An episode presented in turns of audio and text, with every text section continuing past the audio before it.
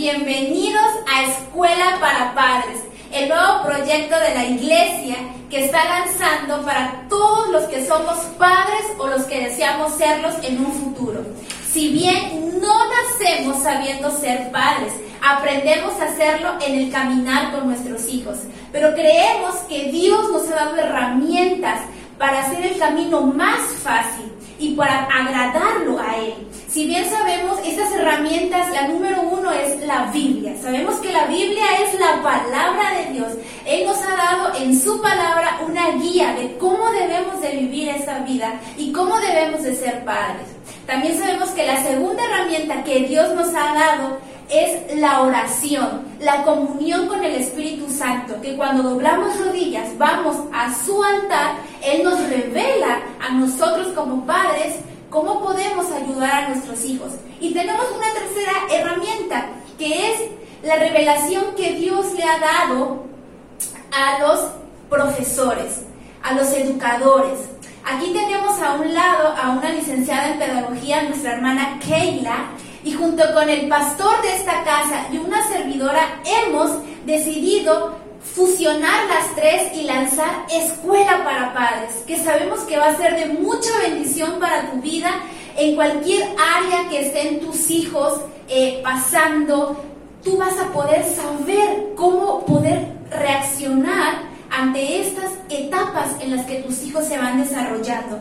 Quiero contarte que Escuela para Padres va a demorar seis meses va a estar todos los martes a las 6 de la tarde a través de esta plataforma digital que es el Facebook.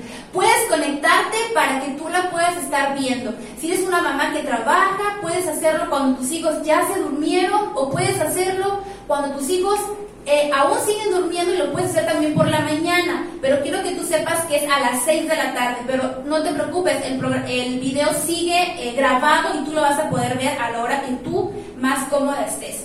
Quiero que tú sepas que la iglesia Casa de Fe decide lanzar Escuela para Padres. ¿Por qué?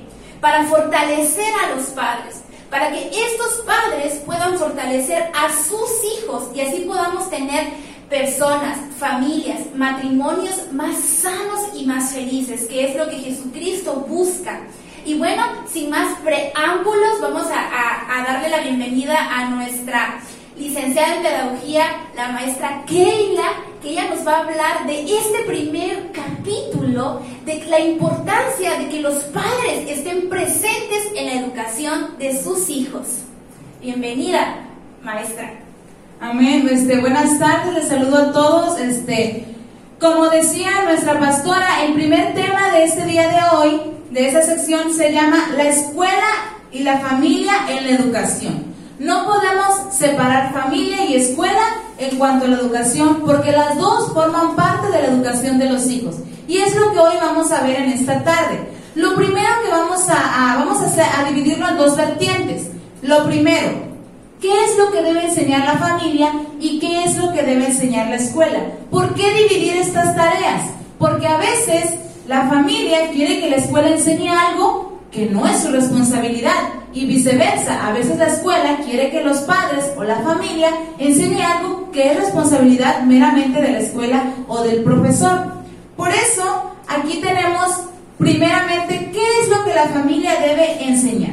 Lo primero que tenemos que saber es que la familia es la institución natural y la escuela es la institución cultural. ¿Qué es lo que debe enseñar la familia? En la familia se debe de educar el carácter. Recordemos que cada niño o todos nosotros nacemos con un temperamento.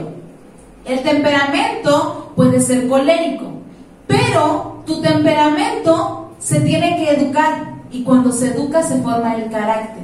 Y ese carácter se debe de formar en la familia. La familia debe de educar el carácter. ¿Qué otra cosa tiene que hacer la familia? ¿Qué es responsabilidad de la familia?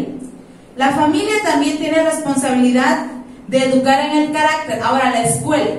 La escuela, su responsabilidad es educar en lo, en lo intelectual y la transmisión de cultura. Solamente eso. ¿Cuántas veces escuchamos que dicen, ay, no, es que la maestra lo tiene que enseñar que a decir por favor, que a comportarse, a no ser. No, eso lo tienes que enseñar tú en casa. La familia educa el carácter, la escuela lo intelectual. y transmite cultura. Otra cosa que debe educar la familia, debe de transmitir legado espiritual, valores y costumbres. En la escuela, como todos lo sabemos, la escuela es laica, por lo tanto ninguna religión puede entrar ahí. Pero tú como familia en casa eres la encargada, tu papá o tu mamá, eres la encargada de transmitir el legado espiritual, enseñarle a tus hijos que hay un Dios, a amar a Dios y no solo amarlo, sino a servir, que los niños crezcan con ese temor de Dios. ¿Por qué es importante dejar un legado espiritual? Porque el día de mañana tu hijo va a ir creciendo y aparte de lo que tú lo enseñes, él va a tener temor de Dios y va a saber que algunas cosas no las debe de hacer. No solamente por, por temor a mamá y a papá, sino por temor a un Dios, a un Dios grande. Entonces es importante que a los niños se les enseñe eso en casa, en una familia. En la escuela ellos aprenden a socializar. En la escuela, en la familia ellos tienen que aprender a socializar, a convivir, a relacionarse con las personas. El niño no va a entrar al kinder, no va a entrar a la primaria, a la secundaria, a aprender a relacionarse. Eso lo aprende primero en casa y eh, progresivamente lo sigue aprendiendo en la escuela. En la escuela hacen trabajo en equipo, grupales e individuales. La familia en sí está encargada de enseñar o educar en un ambiente informal, natural y espontáneo. En la escuela no, en la escuela se trabaja con reglas, de manera formal. Hay reglas y hay técnicas didácticas. Ahora nos preguntamos, ¿y qué quiere decir que en la familia se educa de manera informal o espontánea? pongamos un ejemplo. Tu hijo eh, llega un amiguito a casa, entonces eh, tú le dices a tu hijo, mira, vas a jugar, vino un amiguito tuyo, vas a compartir los juguetes. Fue algo que se dio, una visita inesperada, pero ese momento tú lo aprovechaste para educar a tu hijo. Puede ser en un restaurante, van a un restaurante, van a comer, entonces el niño quiere estar con el salero, yo sé que varios se identifican con eso, quiere estar comiendo sal. Entonces, en ese momento informal, espontáneo que se dio, tú le vas a decir, mira, te voy a dar a probar, esto es sal. Prueba la sal, se te quitó la curiosidad y deja la sal ahí. No puedes seguir agarrando sal. Tú lo estás educando en un momento espontáneo. O sea, no, no se, no fue previsto, fue espontáneo, fue informal. La familia es donde la persona se desarrolla. Es la primera escuela del hombre. Los padres no solamente son exclusivos en la responsabilidad de enseñar. No se puede hablar de educación, de enseñar a los hijos. No, no podemos decir solamente el maestro enseña. No. Padres y profesores tienen, tienen que ir de la mano. Tenemos que entender que no, no, hay, no debe existir antagonismo entre padres y maestros, porque a veces esto se ve como, como que un juego de que no, yo me peleo con la maestra y la maestra esto y el papá esto. No, no, no. Debe de haber un equipo para modo de que el niño progrese, para modo de que el niño crezca y pueda tener una educación completa. No, eso es algo que nos debe de quedar bien claro en verdad, porque hoy en día vemos que parece que hay un antagonismo. Parece que maestros y padres no se pueden llevar. Y no, eso no debe de ser así. La escuela enseña trabajos académicos y la educación es una labor de equipo, padres y, padres y maestros. No puede haber educación sin que, o, o sea, puede haber educación, pero no, se va, no va a ser completa la educación o no va a llegar a su fin la educación si padres y maestros no trabajan juntos. El maestro debemos entender que es un ser capacitado para ayudar a los padres. El maestro le puede decir a los papás, oye, ¿sabe qué? Mire, Juanito, este, no entendió, no sé, cierto problema de matemáticas. Y el papá te dice, oye, es que, pues yo tampoco me lo sé. A lo mejor el maestro te va a decir, bueno, se lo explico primero a usted y a usted se lo puede explicar al niño en casa. Debe de haber equipo. Los padres deben de reconocer también sus límites y poner ejemplo. Si el maestro eh, castigó, llamó la atención a algo que hizo tu hijo, tú debes de respetar, debes de saber respetar los límites que tienes tú como padre, debes de, respetar al maestro. Muchas veces hemos escuchado que a veces eh, el maestro le da una queja al papá y el papá se va hablando cosas feas del maestro y el niño está escuchando eso. Entonces, eso está malísimo porque ¿cómo le vamos a enseñar a nuestro hijo a que respete si yo voy hablando cosas negativas del maestro?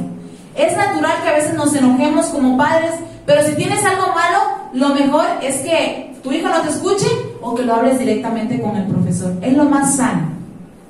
Muchas veces los padres destruyen lo que hace el maestro. Es a lo que yo voy. No se dejan ayudar. Otros piensan que no necesitan ayuda, que lo saben todo. No, es que siempre le echamos la culpa al maestro. Y ojo, aquí no se trata de defender al maestro ni a, ni a los padres, porque los dos tienen que trabajar en equipo y tienen que trabajar por igual. No se trata de quién es el malo y quién es el bueno, sino de reconocer qué es lo que a veces como padres estamos haciendo mal o como maestros a veces qué estamos haciendo mal. También a veces cuando algún maestro podrá decir, es que a Juanito no le ponen atención, es que Juanito, ¿verdad que no te ayudan en clase? ¿Verdad que tus papás? Entonces tampoco ni el maestro echaría al padre de familia enfrente del niño, ni viceversa. También debemos de aprender que en la familia debemos de crear hábitos de estudio. Qué importante es crear un hábito de estudio. Tú le vas a decir a tu hijo, ¿sabes qué?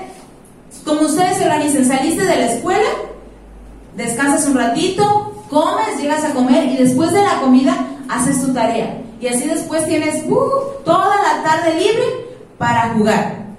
Porque ¿qué pasa? Ah, yo me ha tocado ver muchas veces, escuchar que a veces son las 10, 9, 11 de la noche y el niño está haciendo la tarea apenas. Y en primera, le están robando tiempo de sueño a tu hijo. ¿Por qué? Porque no le creas hábitos de estudio. Ahora, es importante que estos hábitos de estudio se enseñen desde el preescolar, desde que ellos van al preescolar, a la primaria, porque a veces queremos que ya en secundaria ellos tengan unos hábitos de estudio y es casi imposible que tú puedas hacer eso, porque no se la enseñó desde pequeño.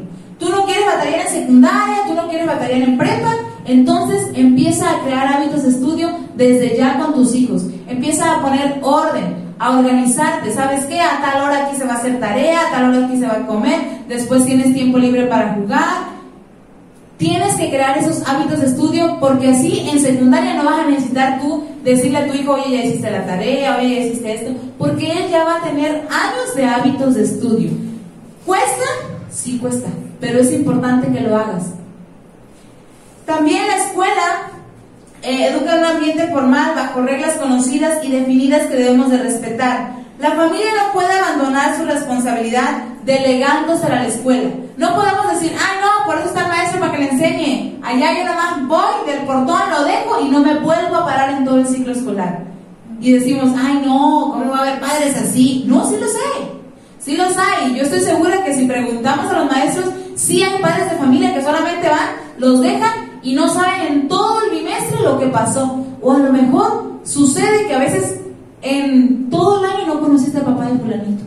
Y es triste, es triste eso porque te das cuenta que no están interesados en la educación de, sus hijos. Los padres no pueden descansar en que sus hijos, la, ahora, hablando de, de escuela bíblica, hablando de la iglesia, a veces decimos, no, pues yo llevo a mi hijo a la iglesia y allá en la iglesia le dan clases. Y sí es muy cierto, existen las llamadas escuelas dominicales donde a tus hijos se les enseña acerca de varios héroes de la Biblia. Se habla de Noé, se habla de Gedeón, de Josué, se habla del nacimiento de Jesús. Y es bueno que tú lo traigas y que el niño escuche, pero es mejor que tú le enseñes en casa. Yo eh, tuve el privilegio de crecer en, en un ambiente cristiano. Y yo recuerdo que mi mamá nos ponía, éramos, somos tres hermanos, mi mamá nos ponía, a ver, vamos a leer un versículo cada quien. Sí, a veces pasaba que nos quedábamos dormidos, o que no leíamos bien, o que nos queríamos saltar, pero eso era un hábito de, estudio bíblico que nuestra mamá nos estaba creando. Orar por los alimentos, hablar en la noche, son cosas que a tu hijo le van a servir el día de mañana, que no nos debemos dejar meramente a los maestros perdón, a los maestros bíblicos, hablando de la iglesia. No, todo tiene que ser acompañado del Padre. Sí, y voy a aportar algo rápido, eh, maestra. Lo que la maestra nos comentaba es muy cierto. Eh, recuerda, mamá, que nos, está, nos estás viendo, que si tu hijo va a una, a una iglesia, eh, la maestra de escuelita bíblica solamente lo tiene dos horas. Entonces, la que enseña a su hijo el hábito de lo que la maestra está hablando, eres tu mamá que estás en casa. Eres tú la que le tienes que enseñar todos los días a levantarse, a orar. Gracias Señor por un día más. Eres tu mamá la que está con él cuando él se duerme. A dar gracias a Dios por un día más de vida. Eres tú la que le vas a enseñar eh, a orar por sus alimentos. Entonces, algo bien importante, si tu mamá no se lo enseñas, no se lo va a enseñar la maestra de escuelita bíblica, porque la maestra de escuelita bíblica no vive con él. Y tú sí vives con él las 24 horas. Entonces, es importante que, que vayamos haciendo como que esa eh, mirada hacia adentro y también es importante que nuestros hijos nos vean a nosotros. No le podemos decir a nuestros hijos, es que no oras por los alimentos. Y nuestro hijo nos puede decir, mamá, pero tú nunca oras por los alimentos. O no le podemos decir, hijo, es que tú nunca das gracias por un nuevo día, mamá, ¿y en qué momento te va a ti hacerlo? Entonces, eh, hemos visto nosotros en la, eh, aquí en la iglesia tenemos a nuestros pastores y la verdad nos, nos, nos sorprende, sus hijos ya son personas adultas y nos encanta ver qué hermosos niños son, o sea, adultos, perdón, eh, en las cosas del Señor. Pero cuando platicamos con la pastora, ella nos cuenta que desde pequeño les enseñaba en casa las, las historias bíblicas y todo lo que te estoy contando. Entonces sí tiene... Eh, valor y si vas a ver el fruto eh, en un par de años más cuando veas que si tú les has enseñado a tus hijos de estas cosas de las que la maestra y una servidora te estamos hablando, vas a ver los frutos en un futuro y vas a poder ver a tus hijos en los caminos del Señor y vas a poder ver que amen al Señor y que sirvan al Señor, porque hoy en día muchas mamás están frustradas porque dicen, es que mis hijos no aman las cosas de Dios, pero ¿cómo las van a amar si no hubo una mamá que se las enseñara? Entonces, si tú le enseñas, por eso la palabra en Proverbios dice, instruyelo de niño, para que cuando sea viejo no se pierda. Entonces tú vas a poder ver a tu hijo o a tu hija amar y servir al Señor, porque es algo que tú le enseñaste desde pequeño. Así es, y como decía la pastora, o sea, nada te va a ayudar más que el ejemplo. Si tu hijo te ve haciéndolo, lo va a hacer. Y más si lo ve desde chiquito, porque ustedes han visto, las que son mamás, a veces los niños adoptan hasta la forma de caminar de la mamá entonces imagínate qué bonito sería que los niños adoptaran la forma en la que tú oras, en la que tú lees la Biblia. Entonces nada te va a servir más que el ejemplo. Eh, continuando con acerca de, la educación entre padres y, maestros, hoy tenemos eh, a una invitada, a la maestra Lupita Vázquez. Ella es licenciada en educación, ella tiene más de 10 años de experiencia eh, en aula, entonces es una maestra a la que yo en lo personal admiro, tengo poco de conocerla, pero lo poco que he conocido de ella me ha agradado, es una persona muy honesta, muy transparente y sobre todo con mucha vocación. Algo que es triste, pero a veces no todos los maestros tienen. Entonces la invitamos a ella para platicar un, un rato y hacerle unas preguntas acerca de ciertos temas que estoy segura que ustedes tienen dudas. Así que la presentamos a la maestra Lupita Vázquez.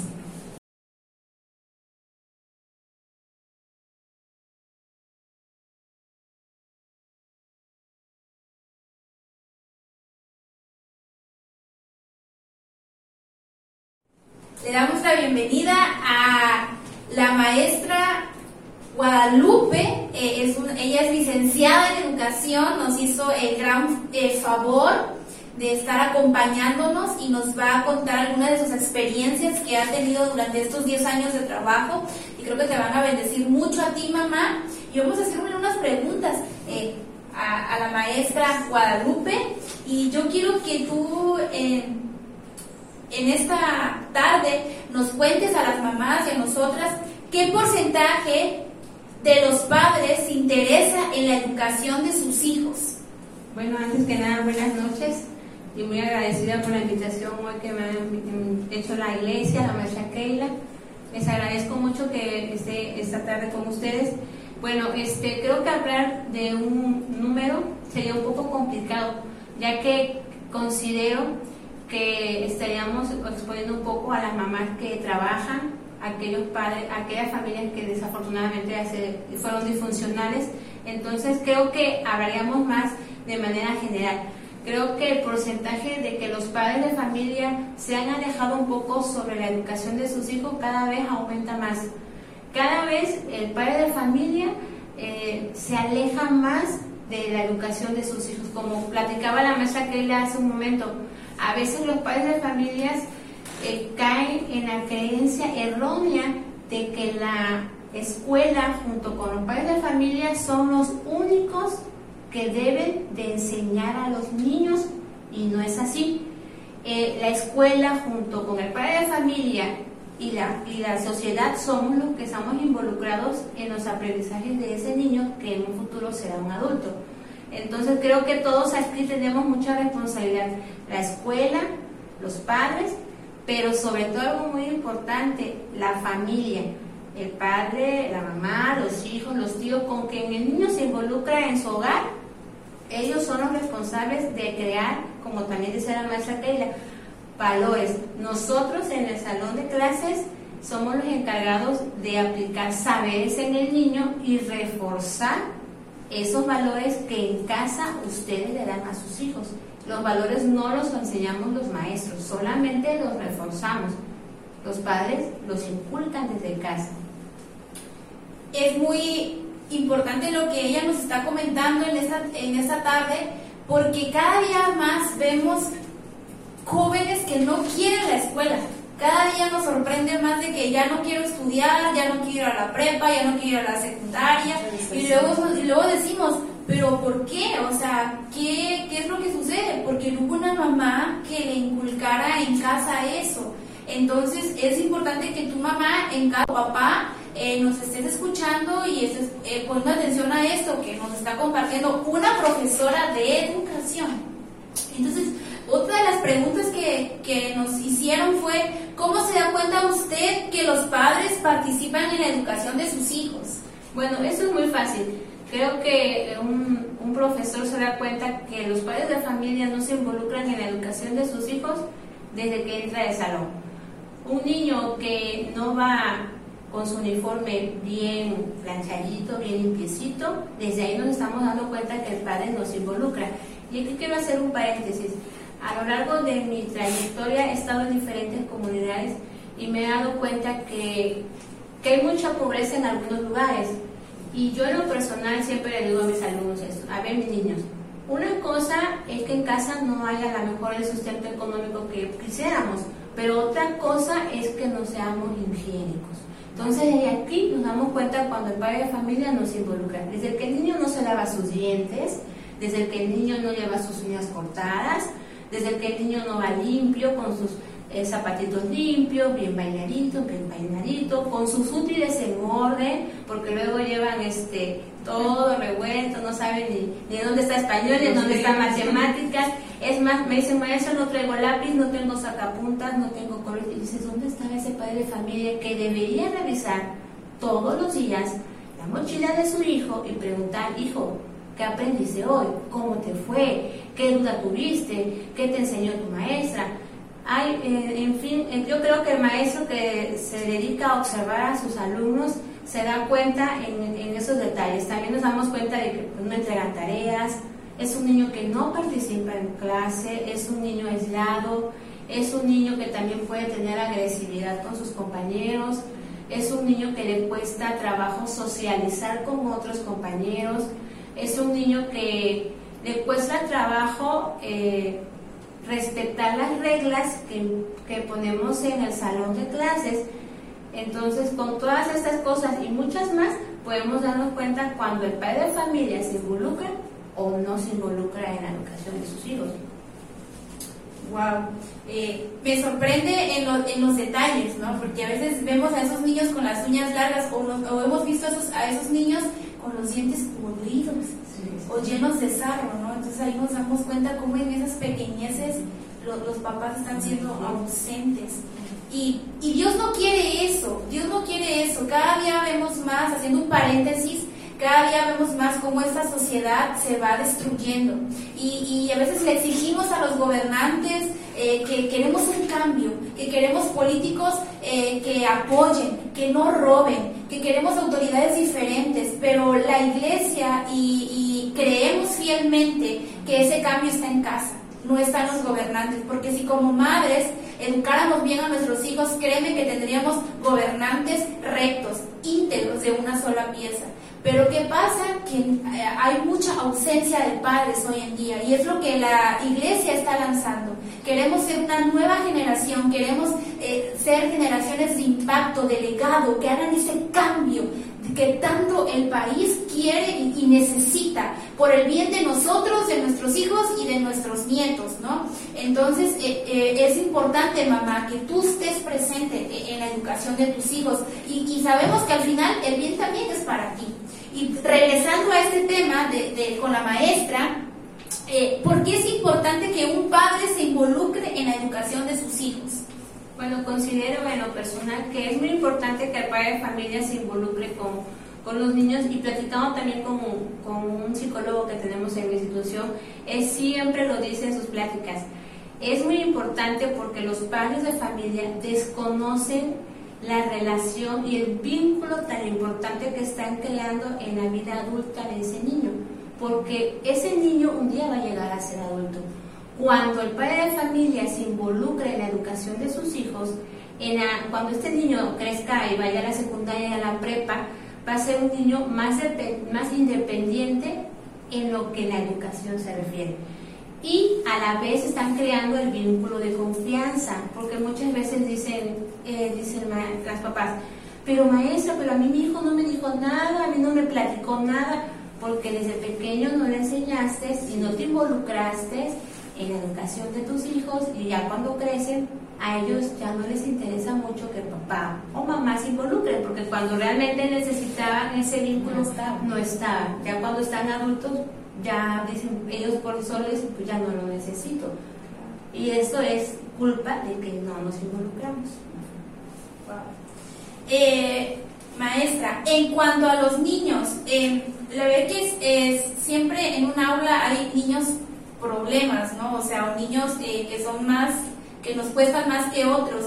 ¿Qué características presentan esos niños problemas dentro del, del aula y ¿Qué consecuencias les trae a ellos eh, eh, eso en la sociedad?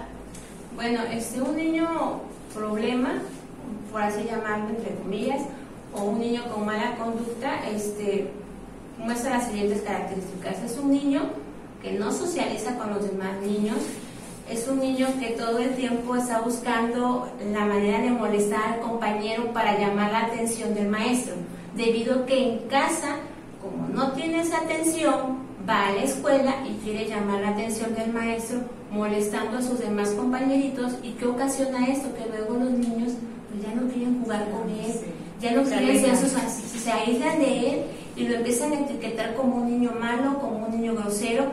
Y cuando pasa el tiempo ese niño problema por así llamarlo empieza a tener una baja autoestima empieza a tener una deserción escolar ya no participa en clase, no entrega tareas y empieza a ser un niño solo, tímido y, muchas veces también puede ser lo contradictorio. Empieza a ser un niño muy agresivo, empieza a ser un niño con palabras obscenas, todo el tiempo está buscando llamar la atención de, sus, de los niños. Entonces, yo creo, creo que todo tiene que ver con lo mismo. Si no nos involucramos con nuestros hijos, si no estamos al pendiente de las necesidades de un niño, que son muchas, nos va a llevar un trabajo infinito. Y yo le digo mucho a mis mamás, si ustedes no se involucran con sus niños ahorita, que son pequeños, cuando estén grandes, cuando vayan a la secundaria, va a ser muy difícil corregir eso que no pudieron hacer de niños. Va a ser muy difícil que si yo a un niño no le enseñé que se lave los dientes, por así decirlo, hasta los 7 años, cuando tenga 9 años, él ya no se va a querer lavar los dientes porque no me lo enseñaron y no, y no, y no. Entonces tenemos que, como yo les escuchaba hace rato platicar, desde pequeños crear esos hábitos, hábitos de lectura, el amor por ir a la escuela, porque también tenemos que agarrarle amor, es, es el segundo hogar de nosotros, ¿verdad? Yo, yo a lo personal yo les digo, a mi escuela yo le digo mi segundo hogar. ¿Por qué? Porque paso mi segundo tiempo ahí, porque mis niños son más que mis alumnos, son parte de mi familia, sus problemas se vuelven mis problemas, ellos me ven a mí más que una maestra, confían en nosotros los problemas que a veces ni a sus papás tienen la confianza de decirles. A mí me llegó a decir cosas que pues no las puedo decir, ¿verdad? Pero cosas que me quedo, Dios mío, ¿y ahora qué hago? ¿Ahora qué digo? Ya si veo que es muy grande el problema, entonces sí recurro a la directora y recurrimos al padre de familia. Y el padre de familia ni cuenta se ha dado del problema. ¿Por qué? Porque está ocupado con el celular, porque está ocupado con la televisión, porque está muy preocupado porque probablemente no tenga trabajo, porque está muy preocupado que tiene problemas con su pareja, pero no nos damos cuenta que al niño pues no le estamos dando esa atención. No le damos ese apoyo en lo que él más requiere, que es la educación. Sí, y, me venía algo a la, a la mente mientras usted nos, nos compartía, cuando el niño eh, se le baja la autoestima y, y se encuentra solo, muchas veces el, el, enemigo, el diablo, ocupa eso para que se le acerquen las malas amistades, ¿no? Se le acercan esos que sí le van a prestar atención y son esos amigos que lo van a inducir a la droga, que lo van a inducir al alcoholismo, hasta el suicidio. Hasta el suicidio. Entonces, ¿y a qué se debe a, eso? A que, a, que él, a que tuvo mucho tiempo ausente, como lo comentaba usted, maestra, y, pasa que, el enemigo eh, eh, el enemigo anda buscando, como dice la palabra, ¿no? a quien devorar y, lo ve a él eh, una presa fácil y ¡pum! Lo, lleva a eso, ¿no? Y luego por eso es que vemos tantos jóvenes también metidos en, el alcoholismo y, y en esas cosas. En cuanto a ese tema, como lo comentaba la maestra al principio, eh, la falta de participación en los padres ha aumentado y como muchos a veces hemos escuchado, antes no se escuchaba que un niño de primaria se suicidó, que un niño de tal, un niño de primaria que tú dices, ¿qué problema puede tener un niño a esa edad? Ahí es donde tú te das cuenta, cuando hay suicidios, cosas que no se habían escuchado, tú te das cuenta que algo está pasando en casa, que algo está pasando en las familias. ¿Por qué? Porque un niño a esa edad querer quitarse la vida es algo realmente doloroso, realmente, o sea, feo. A mí se me pone la piel chinita cuando yo escucho y digo, es que yo a esa edad solo quería jugar. O sea, pero no sabes tú por lo que estaba pasando ese niño. Ahora, estos niños con mala conducta o, porque a lo mejor se escuchará mal que le digamos niño problema, ese niño con mala conducta ¿Es de ley que siempre tiene padres ausentes o habrá, o habrá una excepción de que hay un niño que tú dices, es que este niño tiene padres que están ahí, pero el niño es un niño problema? O sea, ¿sí sucede o es así muy, muy nulo? Es, muy raro. Es muy raro que, que, un padre de familia que esté comprometido con su hijo en la educación y en todos los ámbitos de, de sus emociones muestre un comportamiento este, no apto en una, en una institución, institución perdón. Eh, suele pasar, pero es muy, muy, muy, muy raro. Lo que el niño hace en la escuela, lo hace en casa. Eso es inevitable. Es mentira que un niño en la escuela es problemático y en la casa no. Es muy, muy, muy raro, pero pues sí, sí suele pasar. Sí, porque podemos decir, no, pues mira, o sea, los papás los ayudan con la tarea, la mamá está ahí al pendiente siempre, pero tú no sabes si a lo mejor esos papás están comprometidos full, como podemos decir, al 100% en las tareas están ahí, pero a lo mejor entre papá y mamá hay problemas y ahí es donde hay una grietita que a veces por más que tú estés ahí, esa grietita puede llegar a afectar. Y con eso debemos de tener como padres mucho ojo porque esas cosas yo sí creo que, que afectan a, los estudios de los niños. Como dice la maestra, no en todos los casos. Ahora, em, bueno, hablando del mismo tema, pero dándole como otro enfoque o de lo mismo, existe la sobreprotección de una madre hacia un hijo. Eso repercute en su educación. ¿A qué me refiero con esto? A veces escuchamos la típica, a veces la maestra dice, no, no, a este niño no le puedo llamar la atención porque su mamá me puede decir hasta de lo que no, o no lo puedo regañar, no lo puedo corregir, o no sé, no le puedo poner una carita triste en la libreta porque ya me eché enemiga a la mamá. O no le puedo dejar mucha tarea. Ah, sí, no le puedo dejar mucha tarea, o esto, porque no. Entonces, eso sí, sí repercute mucho en su educación.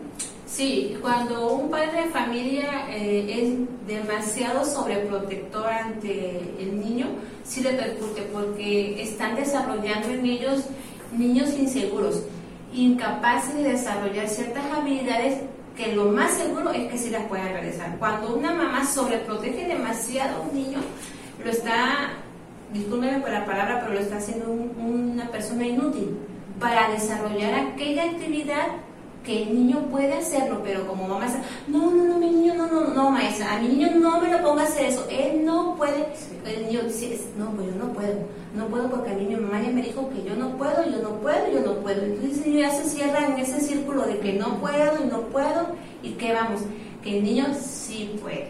Entonces, por lo general, siempre que una mamá es sobreprotectora, el niño es capaz de hacer más de lo que la mamá espera. Y cuando uno le pone actividades, la mamá, ay, no sé, pero yo no sabía que mi hijo podía hacer eso, pues porque nunca lo dijo por temor. Claro, sí, sí. Tienen miedo, al- creo que las mamás inseguras tienen miedo al fracaso. Tienen miedo que a, su, a ver a su hijo fracasado y ya son problemas que ya se traen de atrás. De atrás, ¿verdad? Sí.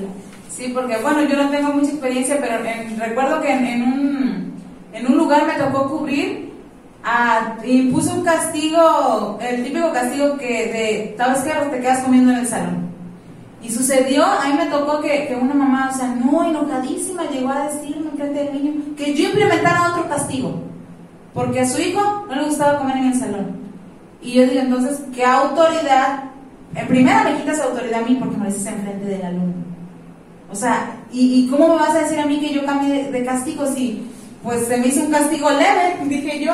O sea, pues era castigo, de eso se trataba de que no le gustara. Si el castigo le va a gustar, pues ya no es castigo. Entonces, ah, cuando estamos ahí, como dice la maestra, no dejamos que el niño avance como debería de avanzar. Y retrocedemos.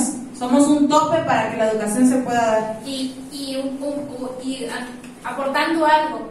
Cuando somos mamás eh, sobreprotectoras de lo que estamos comentando, llegamos a ser mamás inseguras. No confiamos, y más si somos mamás cristianas y somos sobreprotectoras, no confiamos en un Dios que los está cuidando en todo momento. Entonces aquí eh, el Señor, ahí donde nos damos cuenta que creemos en un Dios de boca, pero no de corazón. Porque si realmente confiáramos en el Señor, dejaríamos más libres a nuestros hijos porque sabemos que hay un Dios que los cuida en todo momento. Entonces, ojo mamá, si tú que nos estás viendo eres, conoces del Señor y eres sobreprotectora, vas a tener que orar para que el Señor te haga tener más confianza en Él. Muy bien. Ahora viene algo importante que estoy segura que a todas las mamás este, esta pregunta les va a interesar. ¿Cómo se puede crear un hábito de estudio? ¿Cómo yo puedo crear en mi hijo un hábito de estudio? ¿De qué manera? ¿Algunos tips que nos pueda dar? Bueno, este, para crear un hábito de estudio debemos empezar desde la casa. Debemos habilitar un espacio exclusivamente para la hora de hacer las tareas. ¿Qué quiere decir eso? Bueno, aunque si mi casa es pequeña, yo pongo una mesita con un mantel, una silla, ¿sabes qué hijo? Vamos a estudiar juntos, vamos a compartir este tiempo juntos, yo voy a apoyarte en lo que yo pueda, a lo mejor mamá no sabe leer, no sabe escribir, pero se ve eh, la disposición que tiene papá o mamá para acompañar a su hijo en las tareas. Dos, podemos crear un horario. Así como en la escuela hay un horario, en nuestras casas también podemos hacer un horario para las tareas. A lo mejor si el niño sale a las dos y media y ya, ya jugó, ya comió, ya descansó, a las cuatro, todos los días a las cuatro de la tarde es la hora de hacer tareas. A esa hora yo voy a hacer las tareas porque estamos creando, el niño ya sin querer se está programando, ya, ya van a ser las cuatro, ya, ya, ya voy a tareas con mi mamá, ya está planeando para que ya sean las cuatro y trabajar con mami. También lo que debemos de hacer es evitar distractores. Cuando el niño está haciendo tarea, no se debe distraer en otra cosa más de su tarea. No debe ser cerca la televisión, pongamos en silencio los celulares. Si tenemos hermanitos, través de platicar con nuestros hijos pequeños y decirles que se vayan un poquito para allá, que dejen a nuestros hijos estudiar.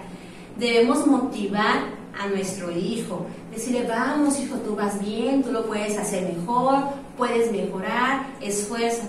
Por favor, no le digan a su hijo, es que tú no puedes, es que chamaco esto. Y ahí están por, le están diciendo a los pobres niños un montón de cosas que la verdad yo no me atrevo a decir. Pero mejor motívenos, díganle, tú puedes, eh, lo puedes hacer mejor, hijo, esfuérzate más. Bueno, a lo mejor ahorita no te salió bien, pero a lo mejor mañana te sale mejor y así. Ustedes tienen que motivarlos, tienen que hacerlo creer que ellos pueden ser mejor cada día. No les hagan creer que ellos no pueden, que ellos cometieron un error. No, eso no lo hagan porque están frustrando al niño, a que no le guste la escuela, a que no quiero hacer tarea porque mi mamá ya me va a regañar otra vez, ya me va a jalar la oreja o ya me va a dar un coscorrón. Mejor, no, mejor le voy a decir a mi mamá ¿Y qué pasa con este niño? Pues no lleva tarea a la escuela. ¿Por qué? Porque no, no quiere que lleguen las 4 para sentarse con su mamá y porque mamá nada más la regaña, regaña, regaña. Y algo muy importante para crear un hábito de estudio, y no solamente de estudio, creo que cualquier ámbito, es practicar. Practicar y practicar y practicar. Así como entraron los niños a, la primaria y no sabían, no sabían leer, acuérdense que estábamos, mamá ama Memo. ¿Y qué decíamos? Otra vez, hijo, y otra vez, como aprender a caminar, no, deja que se caiga y que se vuelva a parar, inténtalo, tú puedes. Así son los hábitos. Los hábitos se adquieren con la práctica. Si no los practicamos, nunca va a ser un hábito. Eso va a ser de que, ay, si quieres te haga la tarea. A ver, hijo, ¿tienes tarea? A las 2, a las 3, a las 4, lo hacen en la cama, en el piso, en el comedor, a las 10 de la noche, o sea, no hay no hay una organización por parte de la familia con sus hijos. Considero que Y como usted dice, qué importante es eso, porque cuando se hace la tarea en la cama, por la sala, ¿saben qué pasa luego? Que se pierden todos los útiles. Andan rodando por toda la casa los útiles. En cambio, como la maestra nos dice, si se tiene un lugar, ya sabes que el lápiz lo tuvo que dejar ahí en la mesa donde hace la tarea, que el borrador lo tuvo que dejar en la mesa de tareas. O sea, es importante la organización pero lo que me llamaba mucho la atención, lo que usted decía, la motivación. ¿Qué haces tú para motivar a tu hijo? Ay, no, pero el niño, ¿cómo va a saber? Yo era bien burro para eso. Luego escuchaba papás que dicen eso. No, yo, él no va a aprender eso porque yo tampoco lo aprendí. No, el hecho de que tú no hayas sido bueno o no hayas tenido la motivación, no quiere decir que tu hijo va a ser igual. No quiere decir que tiene que repetir patrones. No, debemos de cortar con esas cosas porque la Biblia también dice que son maldiciones generacionales, que no debe de haber. O sea, si a ti no te gustó la escuela, ese fue muy tu problema. Tú haz todo lo que esté en tus manos para que a tu hijo le guste la escuela. Entonces, por eso es importante crear estos hábitos. Sí, es muy importante crear estos hábitos porque también es, es ayudar al maestro. Porque el maestro no puede con todo. Si a veces ustedes en casa dicen, ay, es uno, es dos, y no podemos. Entonces imagínense, o sea, la maestra con 20, 30 o hasta 40 alumnos a veces, es difícil. Y no es que queramos poner al maestro en un altar, es que simplemente debemos de entender y valorar el trabajo del maestro, así como valoramos también el trabajo de los padres. Y maestra Vega, voy a hacer una pregunta. ¿Y qué pasa, maestra, o ustedes, igual usted, maestra Vega, cuando la mamá trabaja? Porque a veces no contamos con la misma bendición las que, de las que, las que quedamos en casa con los hijos y a veces hay mamás que tienen que salir a trabajar. Entonces esa mamá que tiene que salir a trabajar, ¿cómo crea ese hábito de estudio en sus hijos? ¿O, cómo les enseña ella a, a, a, que tienen que hacer la tarea en ese espacio que usted nos, nos recomendaba? O sea, ¿qué, qué, qué tip le podemos dar a esa mamá que, que trabaja? Bueno, para aquellas mamás que trabajan, que creo que la mayoría de las mujeres mexicanas somos trabajadoras, y este, creo que empezando por crear un lugar en casa, ese sería el primer paso, crear un, espacio en mi casa donde mi hijo va a estudiar, saber qué y hablar con nuestros hijos. Los niños son muy inteligentes.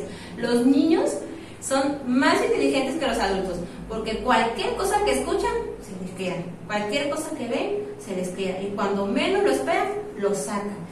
Bueno, ¿y dónde lo, cuándo lo escuchas a mamá? Tú lo dijiste el otro día, sí, así, así, hasta luego hasta descubren a la mamá. Entonces, regresando al tema, el espacio es indispensable. Vamos a buscar una mesita este, donde el niño va a estudiar. Sabes que hijo, yo tengo que ir a trabajar, pero tú tienes que estudiar. Nos compramos un reloj digital de los que son grandes.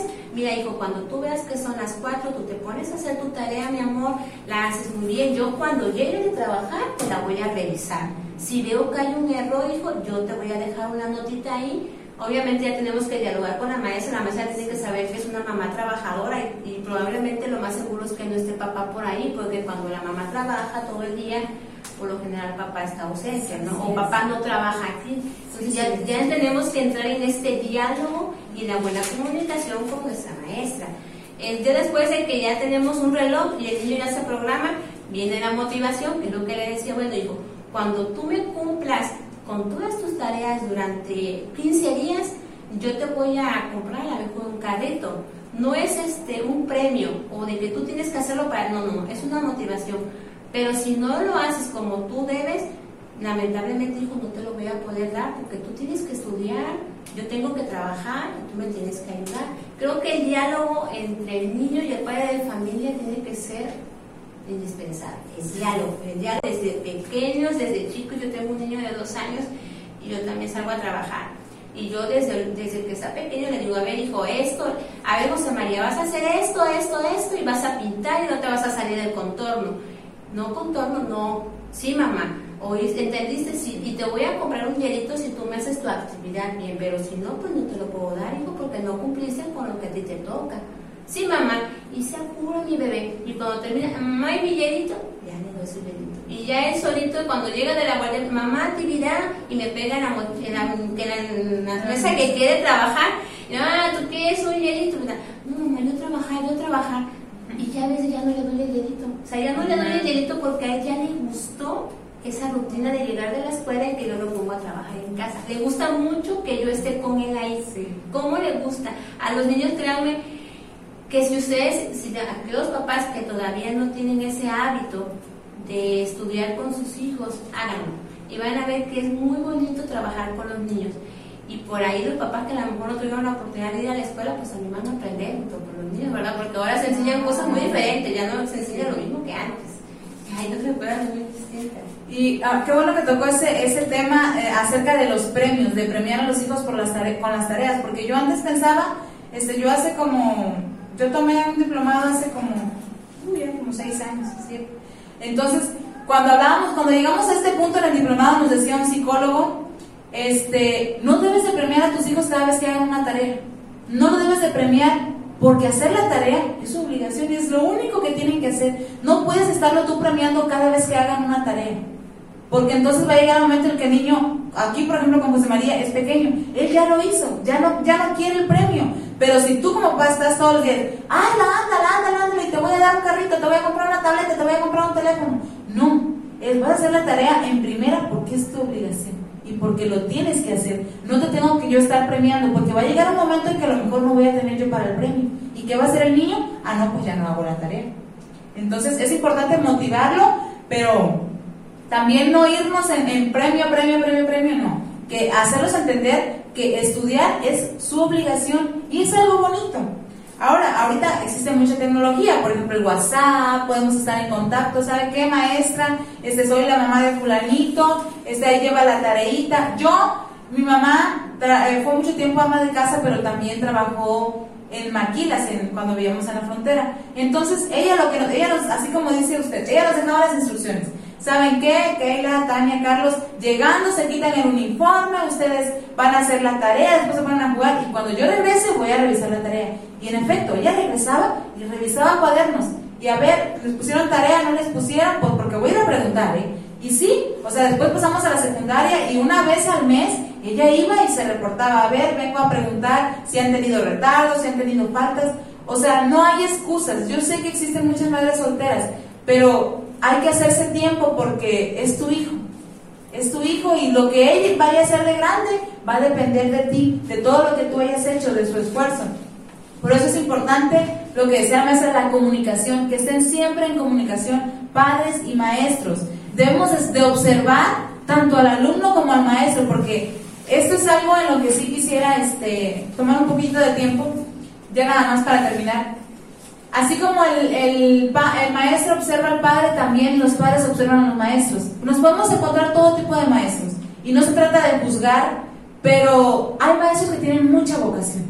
Que, que se les nota desde que reciben al niño que ellos aman su trabajo, que ellos aman estar en aulas, que ellos aman enseñar, que sí se cansan, pero aman hacerlo. Pero hay maestros que desde que tú ves y tú dices, este maestro no tiene vocación. Y tú dices, es que ¿Qué hago? El maestro no está enseñando, mi hijo no aprende porque el maestro, o sea, hace las tareas y todo, pero no aprende. No aprende, ¿por qué? Porque le tiene miedo al maestro, porque el maestro no, no ama su trabajo. Yo recuerdo que tuve a una maestra, eh, lo voy a decir porque no la tengo en Facebook, tuve una maestra de inglés, a mí me gustaba el inglés, pero esa maestra era tan, uy, así, o sea, desde que entraba, a mí se me ponía la piel chinita y yo en secundaria, o sea, sacaba ocho, nueve porque entregaba tareas, pero no aprendí nada de inglés. ¿Por qué? Porque no me daba la confianza, porque ella se la pasaba hablando y gritaba y gritaba y no te explicaba y de una vez y no, no podía haber segunda explicación. Entonces yo solo cumplía con entregar y le preguntaba al lado qué dijo y qué pongo. Y entonces así fue. Y todo ese año, pues sí, pasé, pero no aprendí. Entonces a veces en, en preescolar, en primaria podemos encontrar este maestro y no si encuentras este maestro, yo lo que podría decir, si encuentras este maestro que tú dices, es que yo le veo que no tiene vocación, es que trata, es que hace esto, es que, o sea, no, el niño no aprende. Siempre hay alternativas. Ahorita ya en muchos lugares se han implementado las escuelitas, las llamadas escuelitas. Entonces, tú, yo, yo, yo pienso, no sé si, si sea bueno o sea malo, que tú puedes apoyarte de esas llamadas escuelitas y decir, ¿sabes qué? Me voy a apoyar a ver si el niño puede aprender un poquito más o si de plano veo que ya este, hay agresividad por parte del maestro, o hay malas palabras o algo, también hablar con la directora, ¿no?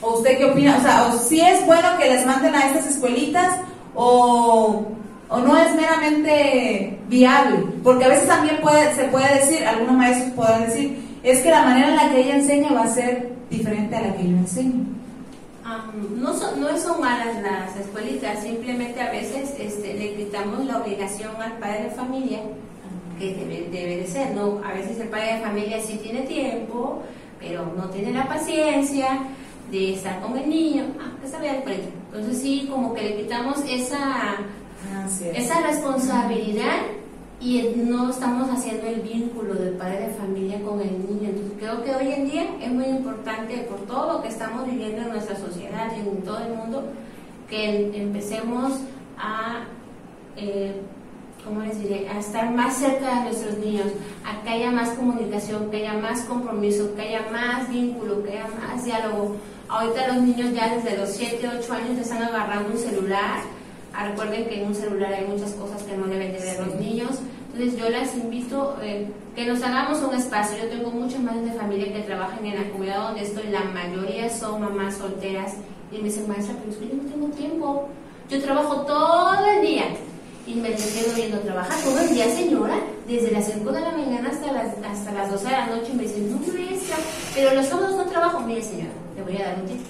Usted a la hora que esté lavando, ponga una sillita Ahí pone usted a su niño en una silla y le dice, hijo, me vas a leer 15 minutos en voz alta. Y usted va a estar lave, lave, lave, lave su ropa y usted va a medir su tiempo y usted lo va a estar escuchando. Y ahí usted va a estar evaluando la lectura de su hijo.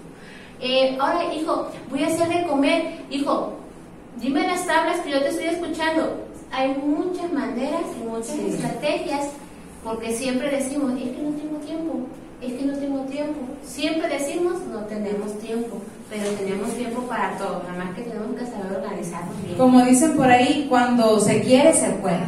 Realmente cuando se quiere se puede.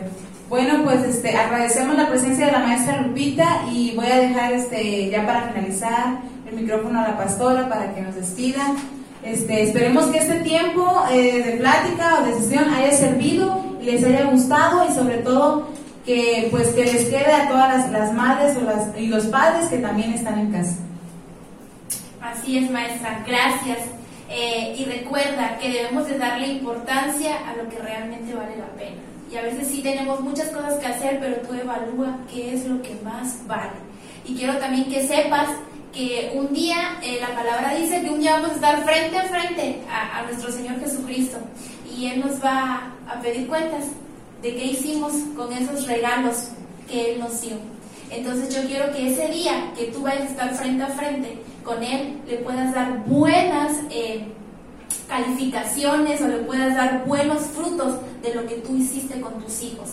Esperamos que esto te haya gustado y que haya podido ser de bendición. A mí me, habló mucho eh, en el crear los espacios para que mi nena estudie. El Señor me acaba de dar luz porque yo no he acondicionado eso en casa y ya lo voy a empezar a acondicionar para que ella empiece ahí a, hacer sus estudios. Y bueno, esto va a ser para eso. No te sientas mal si has hecho las cosas mal hasta ahora. Recuerda que la palabra dice que todos los días sus misericordias son diferentes, son nuevas.